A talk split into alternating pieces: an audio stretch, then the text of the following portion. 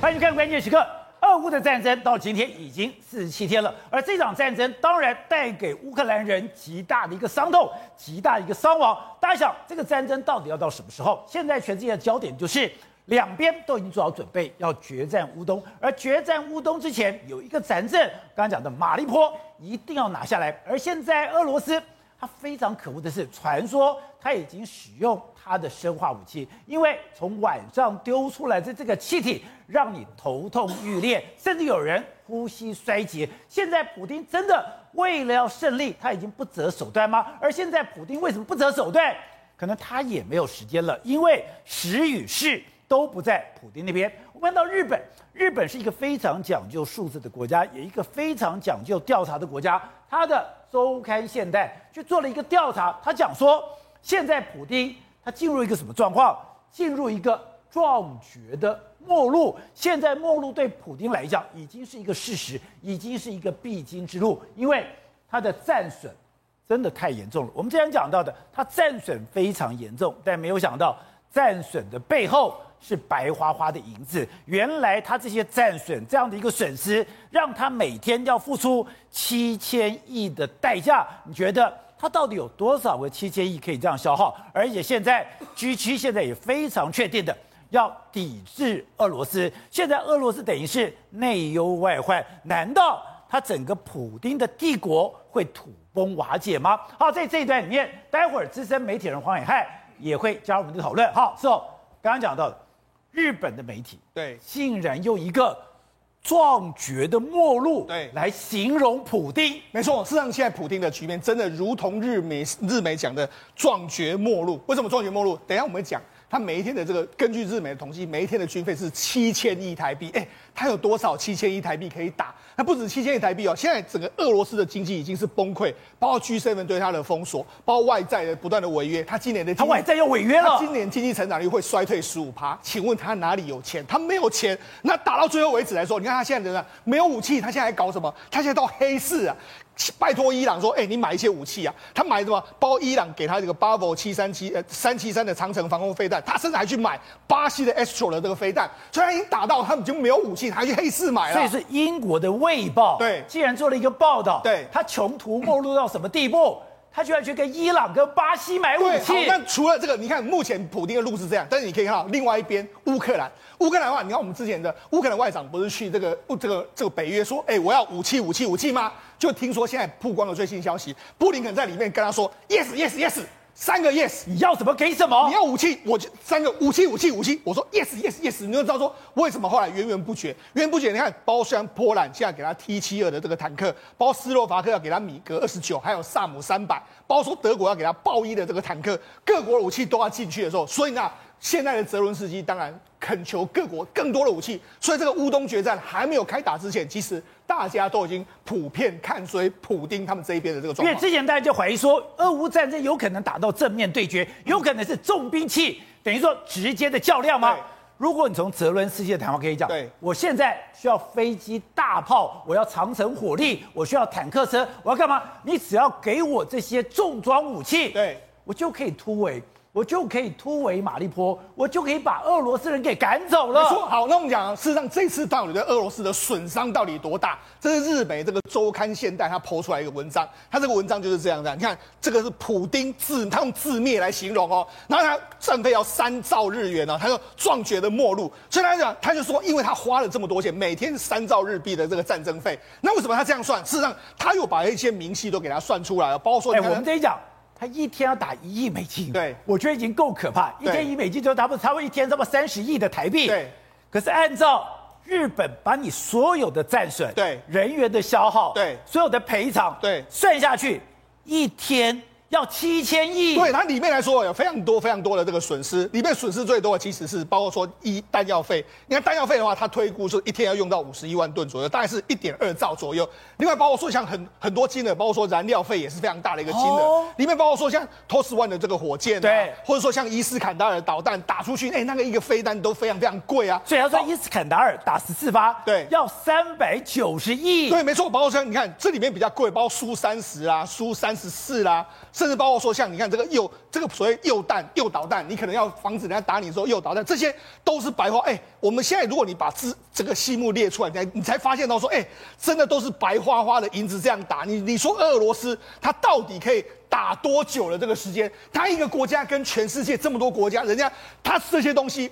乌乌克兰这些东西也不是他们自己的，都是人家给他的。对，俄罗斯都要自己从弹药库里面拿出来。没错，所以他打了越久的话，那这个如果变成是长期消耗战的话，对俄罗斯的经济到底损伤有大？你从这个表，你就可以完全看得非常非常清楚。哎，看这个真的叫以前讲。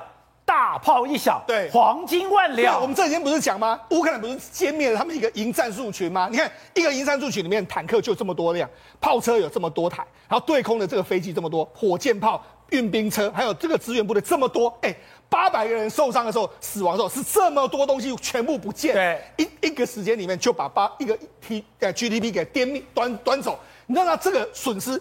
乌克兰看到很多人看到是说，哇，白花花的银子就这样完全打掉了，所以呢，这个对乌克兰或者对啊，这个对俄罗斯的损伤到底是多惨重？所以现在对普京来讲，他真的是内忧外患，对他的战损。背后都是钱。对，那我们就讲到这几天的时候，乌克兰加大除了原本的坦克外，他现在加大对于说空中目标的这个攻击。哦，你看到四月九号的公布，你看我们乌哎乌克兰打下打下了五架直升机，打下了四枚飞弹，三架的这个飞机，还有一架的这个直升机。那包括说打下了这个猎户座的这个飞这个无人机。好，那四月十号的时候又打下一架飞机，三架的这个直升机，还有三架的这个作战，还有战术级的无人机，还有三枚的巡航导弹。连巡航导弹都可以打掉。他们公布了这个无人机的这个。首首度首度被打落的这个猎户座的这个无人机，那为什么他们用星光炸弹把它摧毁？所以它现在整整个这个俄罗斯的这个军损只会越来越大，因为你这种所谓的飞飞机，其实它的这个就会越来越贵。所以现在刚刚讲，按照乌克兰公布的资料，对。他的人员损伤、死亡人数已经到了一万九千六百人了，逼近两万人。那你看，事实上这个所谓的数字来说，加的就是说十一号新增加。你看军机就多加多打了三三台，直升机多打三台，战车七台，然后装甲车辆二十三台，防空系统多打了八台，各式各样车辆多打了十九台。你看这么多，哎、这些完全都是白花花的银子，战车、装甲车、防空系统、多管火箭，这些都是非常贵的东西。你看这一次。你看这罗列下来，你就知道说，俄俄罗斯在这一次的战争中间，它到底是损伤有多么惨重啊！而且后来我们看了一个资料，就讲说，当时我也觉得非常奇怪，修坦克也没那么简单，修军机也没那么简单。对，为什么今天所有的东西送到了乌克兰？他说，以前乌克兰就是苏联时代的兵工厂，是。你现在看到那些乌克兰那些头发花白、对老态龙钟，哎，那个过去都是苏联时代里面。最好的技师，对，而这些最好的技师，这些刚好他们就用上了。事实上，这一次的乌克兰为什么能够这个后背好像源源不绝，主要就是因为他们老技师全部都被招回来。宝剑，你不要忘记哦。好不好看这个样的人，对，你看没有？其实你看啊在台湾阿贝呢，对，你不要小看这个阿贝呢，这个阿贝是苏联时代的高级技师。对，没错，因为为什么？因为乌克兰这个地方有产煤、产钢铁，虽然原本就是苏联时期非常重要的重工厂，就是哎兵兵工厂就在这个地方。那么现在完全都退休，被招回来，被招回来之后，你看他们这这是人家记者去直击，他们在这个工厂里面，你看工厂里面有非常多掳获的这个坦克，你看一台不止一台，这里面有非常多台坦克。那坦克说，哎乌这个所谓乌克兰的技师出来就是是这样，他就说。哎，接受访问就说：“哦，我们真的很忙，我从来没有，我已经退休，但是我没有想到会这么的忙。好，那他们到底怎么做呢？第一个，坦克回来之后，先把俄罗斯的这个军徽把它磨掉，包括 Z 啊什么那个军徽都把它磨掉，这个五 I 把它磨掉，磨掉之后重新上漆。当然有些这个破洞的话，你要把它重新把它补起来，重新补起来之后，然后更换这个破旧的这个设备之后，然后把引擎整理一下。他会修引擎？对，引擎哎。”这个当然是会修引擎的嘛，然后把装甲修补一下，然后再加强。他们甚至不只是把原本的装甲修好，他们还加装所谓装甲，把它更加的强化。真的啊，每我们有人传言说美国还给他一些什么红外线的设备什么，他就把它装上去，还可以强化射控系统。不止这样，他强化他的射控系统。好，那我们就讲，事实上这是一个坦克，一个坦克工厂里面的这个照片。那事实上你看，乌克兰这是他们公布了乌克兰开战以来虏获的武器。你看。坦克一百八十九辆，然后包括说这个装甲装甲运兵车有有三百五十四辆，这自走炮有在十十七啊七十一座左右。你看飞飞机的来说都有十架，直升机啦，还有各式各样的车辆。他们一共虏获的单位有一千零三十一个军事单位，所以我才讲嘛，乌克兰光是接收从俄罗斯来就已经够他们跟俄罗斯决战，所以俄罗斯才会越打越窝囊的一个状况。好，那现在全世界也注意到了，英国的《卫报》出来讲。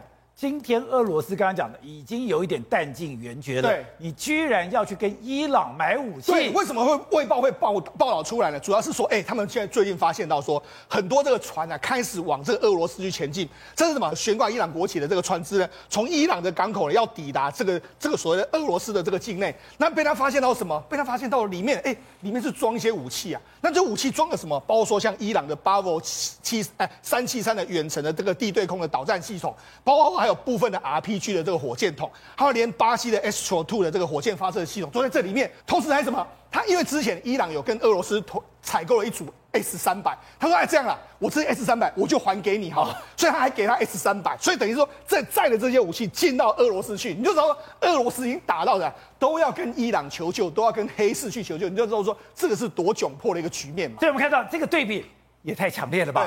现在俄罗斯的武器打到山穷水尽，他现在坦克、飞机、无人机一个一个的损伤，但泽连斯基讲，我现在我需要重兵器，对，而重兵器今天布林肯答案是 yes yes yes，而且刚刚讲到。现在拜登在他的椭圆形办公室调动天下兵马资助乌克兰。没错，实际上我们就讲嘛，实际上马利波的这个攻防战是非常重要的，特别是在亚速的这个兵工厂，哎，这个所谓钢铁厂里面，这个泽伦斯基就说的非常清楚啊，这个如果你美国给我更多的武器的话，我们就可以解除马利波的这个围攻，甚至我们可以反攻。所以呢，武器如果能够驰援到乌克兰的话，他们就可以有机会可以出这个在马利波获得胜利。那你知道，事实上连这个美国国务院。国务院他第一次，他等于第一次对这个战事，他也发表他的言那个看法。他说什么？乌克兰会获胜，我们会让我们将会看到这个样。乌克兰不仅能赢，也会赢。所以这是连国防部说了之后，国务院发言人，国务院都这样说。好，那事实上我们就讲嘛，之前的时候呢，这个这个乌克兰的外长要武器、武器、武器的时候，这个布林肯说 yes yes yes，所以你就知道说现在整个。北约国家甚至整个欧这个美国军援绝对会不断不断的进去到乌克兰，尤其在乌东这一带，绝对乌俄罗斯哎乌克兰可以拿到非常充足的这个资源。所以他讲的很白耶，他说不但乌克兰会赢，对，而且乌克兰将会赢。然后呢讲 We are going to see to it，被人家翻译成什么？我会把它搞定。对，为什么把它搞定？因为呃，这个目前这个整个作战的态势都是按照美国的进行在做。你知道，事实上这几天的时候，波兰有一个消息，他说：“哎，我们有一百辆的这个 T 七二的坦克居然被偷了。”哎，那你说，哎，是谁会去偷这些东西啊？就人家现在很多媒体都拍到说，哎，好像在这个边境，这个乌克呃，哎。波兰跟乌克兰边境的城市里面来说，哎，有拍到很多坦克。这个坦克，那这是之前日本媒体拍到的坦克，但是不确定是 T 七二，甚至还有他们在路路上都发现到说，哎，这个所谓这个载着这个军车的这个这个车子，从这个乌呃波兰境内开始往乌克兰跟波兰的境内去移动。那事实上，事实上就有人有人开始在那边说，哎，他就说，事实上这个 T 七二呢已经被升级了，被升级什么？它还有加一些所谓热瞄准的，还有其他的这个升级的这个东西。但是呢，波兰为了怕人家就说，哎，你直接介入这个状况，他就说，哎，这车子被偷了。但是大家都知道说，他可能把这些武器偷偷交给了乌克兰。董事长，刚才讲日本媒体，记者用壮绝的末路来形容普丁，就代表普丁现在有两个大麻烦。第一个是他的战事推进不利，哎，美国已经讲了。我现在讲 yes yes yes，你现在乌克兰得给我的这个清单，我现在是一批一批在讲话的同时，这个东西都还送到了乌克兰里面。另外一个，它的经济、它的战损、它的这个消耗这么可怕。我看那个数字我也吓一跳，这个战损的数字哈，就是各家统计不一的。但是我想今天。这个 N A 这个日本媒体，日本媒体公相当有相当专业写写的这个东西。哎，它是一个算哦，你的战车几辆，几辆以后消耗多少经费？你的步兵战斗车几辆消耗多少经费？连哦，你看哦，连你的这个所谓的匕首，我们就讲你的极音速飞弹，匕首你发了两发，花了三点四亿，哎，它是一笔一笔跟你算呢。日本人搞这个东西啊，搞得最清楚了。我们我们现在看到这个，就想到一个很重要的事情。当年在二次大战的时候，日本那时候有内部要决决定他的战略的时候，要不要去打珍珠港？对，这件事情当时征求了一个很重要的人，就是山本五十六。他反对，他反对，因为他是留美的。对，他留美嘛，他在留美当美国武官，他在美国全美国绕了待了几年，各州各省各地去考察。考察完之后，他做了一个报告给美军，给当时关东军。关东军，然后做了一个什么报告呢？说这个美国人呢不能跟他打，他的它的生产力太强大了，就它的这个整个生产的力量，这个工业生产力量太强大，你打不过它的，所以这是个关键话。对。在现在我们看这个问题，就反过来看，俄罗斯到底是什么样一个国家？它是工业化国家，还是一个农产品为主的国家？农产品。对呀、啊，搞了半天，它的工业能力有问题嘛？因为你看，美国的军军火、军工业的整个事情是把它的商业跟工业跟军火全部混在一起，合并的一个大型的一个军工复合体。军工复合体。你现在搞了半天，你俄罗斯打几天下来，你后面你没有东西啦，还要去黑市跟伊朗买武器，这个不是这个有点离谱了。但是那个武器应该本来就是他的东西了，就是俄就是俄苏制的武器，俄罗斯的武器，他把它从拿回来。他当然有黑市，因为他从船上运回来后被人家会被老美会把它干掉。伊朗的东西老美一定干，以色列根本就不啰嗦，三更半夜就把你炸掉了，对不对？快乐。以色列一定该干他，所以这个问题就就从这个事情证明什么东西呢？证明了打仗或者军事作战的后面你要非常强大的工业生产能力。那从这个事情来看的话，俄罗斯的工业生产能力要比美国这种国家，现在大家搞清楚啊，现在谁跟他打？是美国跟他打，乌克兰是美国跟他打，所以现在俄罗斯打到无以为继了吗？对，我他说就是工业生产跟不上了嘛，他的他的坦克车生产能力生，然后他的军舰、他的飞弹等等的生产都跟不上啊，他的零配件，而且更糟糕的，因为他这改革开放这几十年下来，他完全跟西方混合在一起之后，他所有的重要的科技零配件全部是跟全世界采购啊。它那边所谓的所谓的制导飞弹制导系统，对，里面的半导体、里面的射控系统、控制等等 AI 的这元件，都是跟欧洲买的，都是跟欧洲或是中国大陆买嘛，对不对？对。半导体，但现在一封杀博啊，最后决定输赢当然是科技嘛，美式武器，美式武器、美式科技全部要上场了，跟你干的嘛，美军这次一定要把它剿灭掉。美军的武器真正的大杀招，现在才送到乌克兰。当然是这样子，而且到乌克兰，我不知道他现在有简单无人机，如果是攻击他的话，对，他一定要从乌克兰指挥吗？美国也可以，他可以从乌克兰起飞，我同意。对，但是一定指挥系统在乌克兰吗？他难道不国防部？我讲，上次杀伊朗自卫队那个苏雷曼尼的那个控制在哪里控制？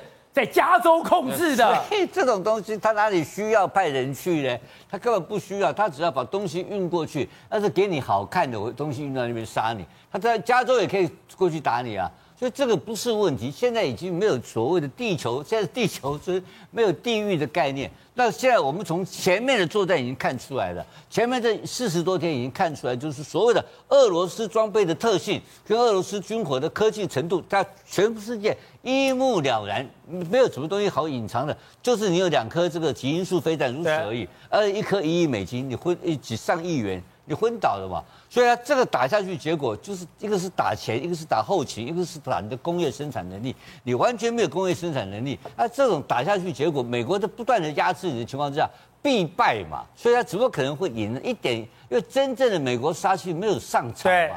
所以这个搞下去，结果他怎么打的？我看不出来，普丁为凭什么到底会赢？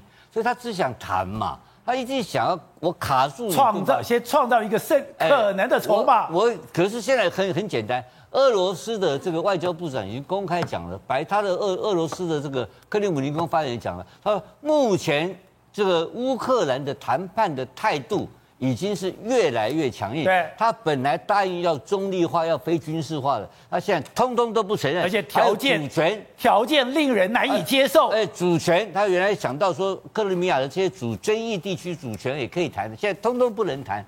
都不能谈，而且他现在才更背的。我昨天就讲过更背的，像两个国家，一个是芬兰，一个是瑞典。对，本来谈的谈法是刚开始战争打说乌克兰要芬兰化，你记不记得？对。现在芬兰现在变乌克兰，要加北约了，翻过来把芬兰变北约啊跟他干呐、啊。所以这个俄罗斯人就警告他说：“你芬兰只要敢加北约，我就打你。”然后他怎么讲法？他说。你别传的蛋呢，然后呢，然后你不要忘记，你埋葬的有二十万的俄罗斯人在你的祖先埋在我们芬兰的土地上，我就你尽管放马过来哦。他芬兰总理直接跟他呛下，哎，这个是芬兰的总理耶，呃，一个女一个那个女生漂亮的女马林，对，直接跟他呛下，尽管放马过来。现在没人在怕，没人怕你了，没人怕你，怎么混老大？老大没得混了嘛，所以就等着那个后面的好戏。我觉得美军的装备上场，两军一对决的结果的话，这个时候俄罗斯应该溃不成军，而且搞得会将近亡国的下场。好，惠成，其实你看到这一次的乌东战争看起来非常惨烈，可是在历史上有一个最惨烈的战争，是当年苏联去入侵芬兰。我们现在不是讲吗？现在弄那个鸡尾酒去打战车，谁搞出来？是芬兰人搞出来的。你现在看到那个在战壕里面拿一个原木，哎，以前我们那个爱国电影都演讲，那个是芬兰人在搞的，拿一个原木，坦克车过来，你坐在里面，把那种原木插在履带里面，让它翻车。分谁搞的？芬兰搞的。芬兰人真的悍不会死。当时全世界最可怕的狙击手是谁？是芬兰人，那是白色幽灵。当时苏联就是打芬兰打不下去，但芬兰又太小，我又不跟你决裂，所以我就是好，芬兰我就变中立国，我也不要跟你作对。就没有想到，经过这么惨烈的战争，是芬兰人现在说我不得惊你呀。芬兰人怕苏联怕了几十年，现在说我要加入北约，结果我要加入北约的时候，苏联到俄罗斯当中威胁你，尽管放马过来，芬兰地下几米深处埋葬着。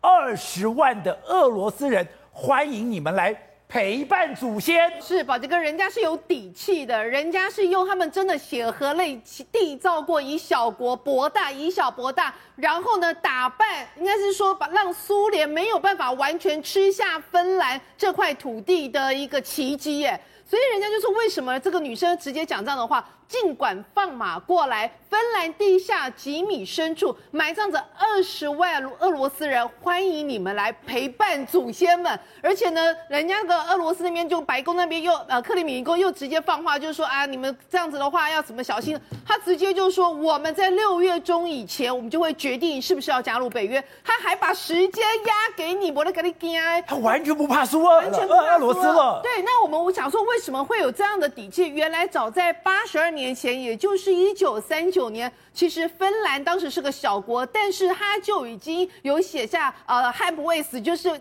以小博大。你知道以小博大是多大的差距吗？当时俄罗斯也是认为说啊，你们芬兰是个小国，你们自己内政又不稳，那个政敌都有点搞不好。我们两万的俄罗斯大军几天之内，顶多一周就拿下你芬兰，所以就出兵。结果你知道那时候的芬兰只有四千名的一个军人，而且四千名的一个军人，他的基本配配备还是最阳春的。结果他们就善用当时的一个冬天的一个优势，然后呢，他们就说我们就是这样子啊、呃，十天之内我。我们竟然把这个两万大军让他损伤至少四千人，然后我们四千的一个军人，我们大概损伤是有两百多人，我们就是用这样死守的方式，让你攻不下来，打不下来。后来没有想到，就俄罗斯就想到说：天哪，怎么会完全这么难打？一个这么小国，也没有想到毅力这么坚强。而且刚才讲，他们是小米加步枪去对待你的坦克、钢铁大军。现在这一次。不是在乌克兰一开始搞那个所谓的汽油弹，叫莫洛托夫鸡尾酒吗？对，莫洛托夫是当年苏联的外交部长，他今天对芬兰人讲，我这个酒是对你致敬的。哎，他们是拿这个真的拿他们的这个所谓的汽油弹去攻击，而且这个坦克不是随便丢，你要丢到后面那个栅栏才会让它炸弹，还不还躲在壕沟里面拿原木，你的履带车过来，我就插在原木里面，让你的坦克翻车。哎。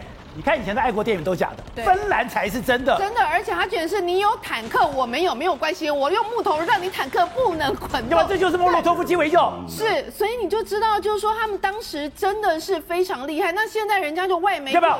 他们是这样，这都是真的。他们的单兵拿着炸弹直接丢到坦克底下的履带里面，是让你的坦克完全没有办法发挥效应，而且就让你怎么样也逃不了。那事实上，其实外媒就有去整理，为什么芬兰这么小的一个国家，而且兵力这么少的情况之下，可以竟然可以跟苏联缠斗了大概已经有三四个月之久。主要的原因在于，他们就归功于两个。第一个，他们非常完全信任他们的那个上校的指挥官，他们认为说，在那种情况之下，他们这个一开始的四千多名这个军人，他认为说，我被国家赋予着一个保家卫国，而且我们的上校直接告诉我，只要我们一退让，只要我们已经被攻陷的情况之下，我们的芬兰就灭国了。所以那时候他们的意识那个气势非常高昂。然后就刚刚你讲的，他们光是拿一个鸡尾酒调酒，事实上就是呃就是汽油弹这样的。方式击毁他们非常多的坦克，就拿木头去插到履带里面，对，让你们完全没有办法。真的悍不畏死。是，然后另外一个第第二个主要的原因就是说，其实一旦战争爆发的情况之下。芬兰自己本土其实有所谓的亲俄罗斯党的人，就没有想到那些亲俄罗斯，也就是亲亲俄罗斯的那个共产主义分子，当下也开始马上效忠自己的国家，认为说，哎，我亲你是一回事，你还是不能来翻了。跟这次乌东一样，完跟完全跟现在乌东情况一模一样。所以后来他们就想说，那时候就真的凝聚了全国的一个意志力，所以他们打打打打打到那个一九四零年的三月的时候，结果后来他们就开始说，好，那是不是要停火？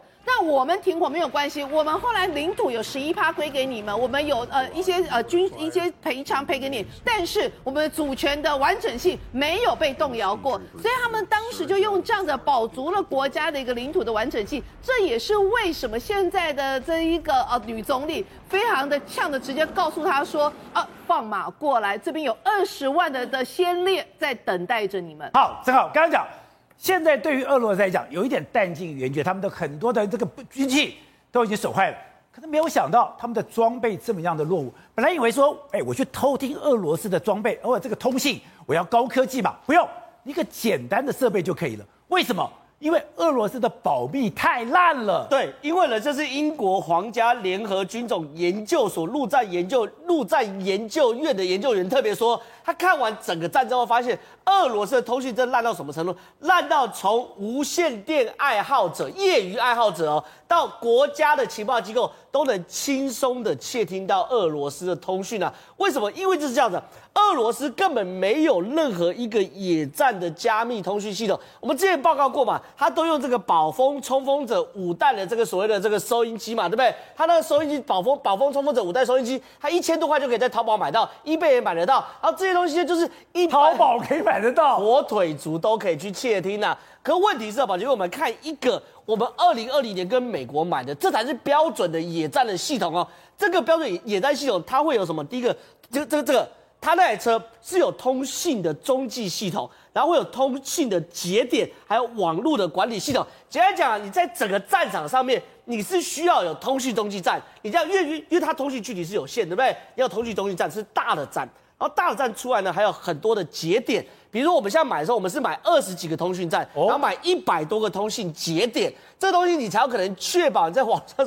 对，这个是一个野战资讯通信设备。我现在的通讯送到这边，这是一个节点。对，分散出去，它会有个乱码，让你无法判定。对，这个东西是很基本，我们也是，但是坦白讲，我们台湾也没有，我们是二零二零年十二月才刚刚买。然后美国的规格，像这种野战通讯系统，可以在负五十三度到正五十二度使用。请问在乌克兰可不可以用？可以用嘛？可问题是现在看到状况是说，俄罗斯哦完全都没有。然后呢，所以变成它的指挥中心，它的这个。机动的空中防御中心全部都用这所谓的宝丰的冲锋这个那个冲锋者五代来讲话，请问这怎么可能不被窃听到？所以哦，我们现在看到非常多解密的电文哦，他们通讯真的细节到什么程度？比如说他说，哎，请问对方是哪个师的？我们要把他们抹去吗？他说没问题，那你给我个坐标，然后也给了坐标，然后接下来我们要炮轰等等的。哎，这些东西在还没有开战之前，全部都被打到，全乌克兰会被躲？马上就躲掉了嘛？你做这有什么用？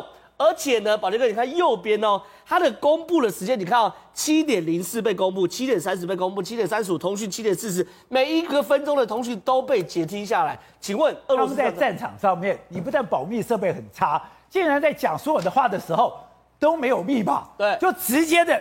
就就这种文字这么白的想出来，明语，这样明语嘛，就完全没有暗语嘛。所以所以说第一件事情啊，第一个他们都没有保密的的的的这个加密条件。第二个讲话也直接讲出来。所以啊，现在其实你看哦，外国是英国好，他是拿什么样单位去窃听俄罗斯？他是英国政府通信总部去窃听俄罗斯。那个这个地方是二战时候。破获德国的破解德国的恩格尼玛机的单位，结果现在去监听这种火腿族等级的这种窃听，请问这样战争要怎么打？根本没有办法打嘛。还有，你除了这个所谓的通讯之外啊，俄罗斯的图资也超级超级烂，因为他们 GPS 不是挂了吗？所以他们在这边都要用老地图，对不对？结果呢，有个问题一直解答不了，就是说他们为什么要在这个车诺比的事故这边去挖壕沟，然后在那边住了三个月啊，住了一个月，后来才发现，原来他们用一九八五年的地图，就只有这一张地图。对，这一张地图是一九八五年的，搞不好现在都已经人事全非了，而且这个地方也没有发生车诺比，所以他的带队官完全不知道这里发生核爆，还叫大家挖壕沟。车诺比是一九八六啊，这是一九八五年的地图，所以你地图上当然看不出来这是危险的啊，所以这才会这边挖壕沟嘛，所以这才是现在比较可以解决，呃，比较可以理解。为什么明明这边就是车诺比的地方，然后你来这边挖壕沟的？好，还有另外一个是俄罗斯过去哦，他的骇客是真的非常非常厉害，对不对？导播我回来带这边，可是问题是，他这些骇客也全部都被你说连俄罗斯的骇客都被全歼了，对他被他被他他他被入侵呢。哎，你看哦，现在他们西方这些个欺负俄罗斯到这个程度，连骇客的通话内容，比如说，哎，我这边有一百个骇客，可是其中一半个人都不去做事，为什么？他们只会要钱，因为他们觉得自己很厉害。然后呢，还有说，我睡觉的时候想到一个可以卖数据的好点子，也被公布。然后呢，新年过年的时候跟大家讲生日快，呃，讲新年快乐的对话内容，也全部都被公布。你说这是一个骇客的聊天网站都被公布出来了，全部都被公布出来，表示说在这场骇客战争中，俄罗斯也一败涂地嘛。所以你看这场战争，从通讯战，从图资，从骇客，俄罗斯没有一个拿得上台面的。请问你怎么怎么可能打赢这场战争？喂，那场战争跟事情是有关系的。可是我发现，从有一个 NGO，他到了乌克兰，后来写了一篇文章，我才知道乌克兰士气有多强，俄罗斯士气有多弱。他在讲，中间有一个乌克兰士兵讲：“哎，我已经厌倦啊，你厌倦，你不想打仗？不，我已经厌倦杀戮俄罗斯人了。”宝杰哥，现在马利波是不是已经断垣残壁？对，是不是也已经打到基本上很多伤亡？那为什么士气没有低落？很简单，两句话：前线不怕死。后勤不怕累，哦、你看完这个故事，你就知道为什么这个人他叫做 Zabononi，他干嘛的？他直接从乌克兰，可能基辅，可能哪里他没有讲，他每天在网络上面汇集，政府也有一些资源或怎么样，他要干嘛？轻送到手，不是轻送到府哦。我直接，比如说，宝杰哥，你是前线的狙击官，你缺什么？那我怎么跟你联络呢？对，就是马斯克的 Starlink，透过那样子的联系方式以后，你需要补给包，你需要子弹。你需要水，你需要什么东西，我直接送到你手上。他是物流的志愿者，他马每天开车五六百公里就到最前线去。好，那他今天我们不知道他他的长相，但是呢，他在做这个事情，谁支撑他？他的儿子每天他在前线送东西去的时候，亲送到手。我把这个东西交给这个指挥官，交给那个战士，还会跟他儿子视讯，说：“爸爸，你在前线要加油。”他信心满满，他要做这个事情，不怕死，所以后勤不怕累。那前线不怕死是怎么样呢？你看这个人，他叫 Martin 哦，他是一个化名，他基本上是一个乌克兰的业余的重量级的拳王，哦、但我不知道他是谁了，我也不认识他。他今天手上拿了一把刀，把刀他特别给这个来这边补给人拍这个照片。发送给所有乌克兰人，讲说我们在前线，我们不怕。这上面写什么？它上面写着我们的自由，他们的血，透过我这把刀，我在前线，也就乌东地区跟你战到最后一刻。而且，大家看这一把刀，手刃过两个人。对，所以其实要知道，他就说他已经在前线直接格杀了两个俄罗斯的军人。那我们看到了这样子一个补给过程当中，前线为什么讲不怕死，而且还有办法能够狙击，而且挡住。俄罗斯的军队呢？另外，海军陆战队的旗在这里。还有，我今天跟大家讲的，就是俄罗斯的所谓二四七的空降突击团，就是这个图。好，那这个旗是二四七团，二四七团是什么团呢？二四七团呢，就是所谓的师长锻造炉。为什么要师长锻造炉？把这个二零一三年的时候，普丁曾经亲授这个二四七团叫禁卫军，是最听普丁、最听普丁的。然后你现在看到这么多照片是怎么样呢？通通阵亡了。先看这个。这也是波尔新闻台自己弄出来的。他是谁？他就是团长，团长自己就灭了。这个团二四七团当中是精英中的精英，只要当过二四七团的人都很可能变成师长，变成指挥官，所以叫团长段兆如。结果呢，刚刚那一位就是是师长，师长阵亡了。这是波尔新闻台他报道的。然后呢，侦察连连长阵亡了，坦克连连长也已经阵亡了。后面还有狙击手一大堆人，五十五位通通阵亡，而且照片都出来了。所以这次俄罗斯前线的军官，他可以说是呢死亡惨重。而且你可以知道的就是，现在目前你看到俄罗斯军官，他现在统计，乌克兰讲说死了一万八千人，可是呢，俄罗斯自己讲说没有那么多。但是你一统计出来，你会发现说，它里面阵亡的人百分之二十都是军官。军官。好，所以为什么俄罗斯会有这么严重的伤亡呢？宝杰哥，这个现在变成是乌克兰的国民英雄哦，他叫做 Olina，他才三十岁。我刚刚讲前线不怕死，后勤不怕累，对不对？他也有他的小孩。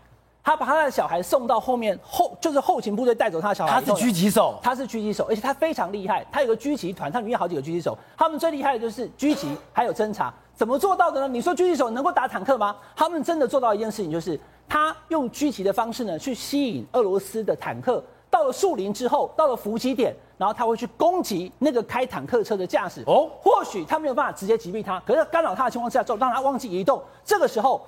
乌克兰的迫击重武器的人就去攻击然后就把它歼灭。